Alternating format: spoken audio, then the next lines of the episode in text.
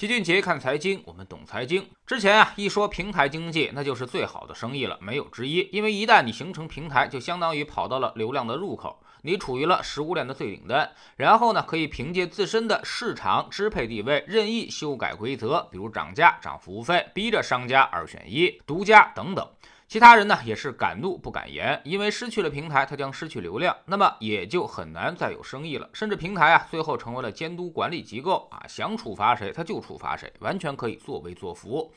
但是呢，这可能将成为历史了。自打反垄断以来，市监总局就对于平台生意那是穷追猛打。最近呢，又出台了平台分级指导意见，将平台分为了三类：超级平台、大型平台和中小平台。其中，超级平台呢，给出了明确的标准，就是用户数量不低于五个亿，市值不低于一万亿。那么，超强的商户限制能力，主要呢就是电商。生活服务、社交娱乐、信息咨询和金融服务，还有计算机应用等这几个领域，说的是谁？大家想必也都能明白。很多人呢都跑来知识星球齐俊杰的粉丝群里面问老齐说：“平台分级这是什么意思？”其实呢道理很明显，就是避免一刀切，先把区隔做好，方便以后再出政策精准打击。平台分级说白了呢，就是为以后的进一步的反垄断的政策做好了政策铺垫，而这些政策十有八九都会针对那些超大型的平台，而超大型平台必然迎来。最严格的监管和各种限制，让我们在出台政策的时候不至于误伤那些小平台的发展。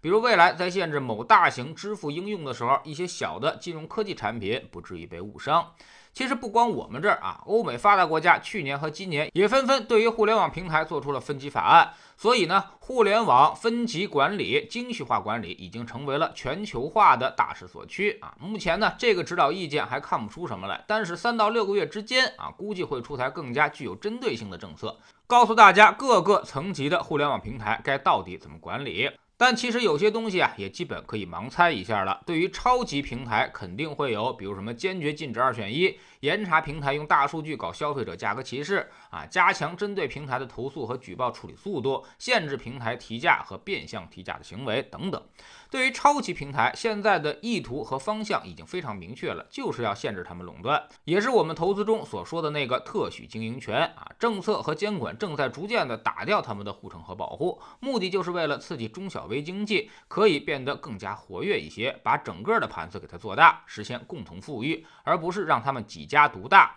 现在几家互联网大厂的收入实在是太高了，已经引起了社会广泛的羡慕嫉妒恨，所以未来政策肯定会在这些地方。持续加码，既然能够推动自己的亲儿子金融让利，也能够让互联网平台们扒一层羊毛下来，这是大势所趋。对于互联网行业的人来说，可能不太理解啊，但是站在整个全社会的角度来说，这么做其实也是正确的。毕竟现在收入差距实在有点过大了，一个互联网大厂的中层啊，都能拿到年薪百万，比其他行业的高层领导还要多得多，甚至是许多传统行业的职工永远无法企及的一些数字。这么高的收入，主要是来自于企业利润太高，而企业利润太高，又主要来自于垄断地位。而这些互联网大厂们越是强大，中小商家就越是被压榨，所以形成了严重的社会问题。政策的本意呢，其实还是调节贫富分化。那意思就是说呀，互联网大厂们啊，差不多就得了，别太过分，野蛮生长的日子结束了，增长不要太快，也给别人留条活路。不管你们愿不愿意，这都是必须要去做的。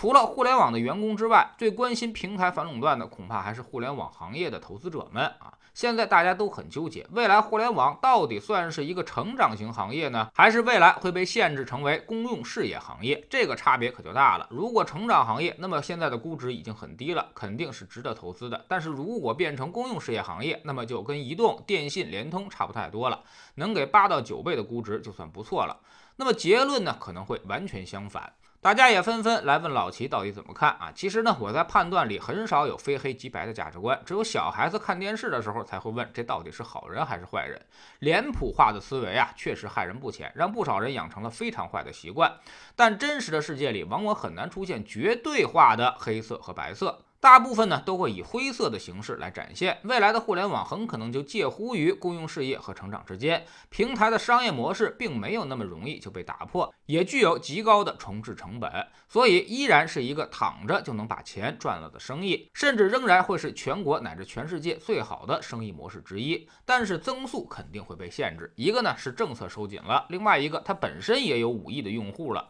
有的可能已经有接近九亿的用户量了，那么它还能增长到哪儿去呢？所以未来的成长性啊会逐渐的降低，那么估值中枢本身就会明显下降，所以历史市盈率的参考意义其实并没有那么大。那么这个判断是什么意思呢？就是要告诉你，它只要买的不太贵啊，依旧会是个好东西。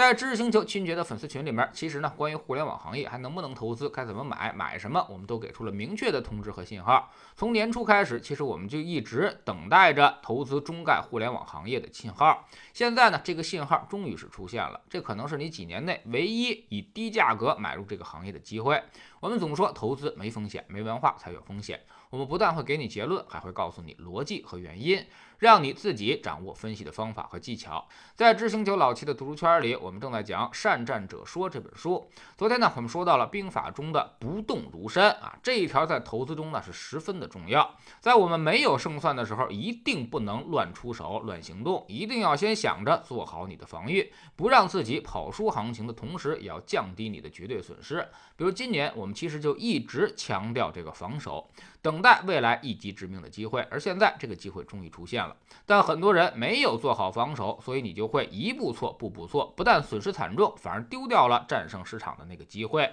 每天十分钟语音，一年为您带来五十多本财经类书籍的精读和精讲。喜马拉雅的小伙伴可以在 APP 顶部搜索栏直接搜索齐俊杰的投资书友会，老齐每天讲的市场策略和组合配置，以及讲过的书都在这里面。读万卷书，行万里路，让自己获得提升的同时，也可以产生源源不断的投资收益。欢迎过来体验一下，给自己一个改变人生的机会。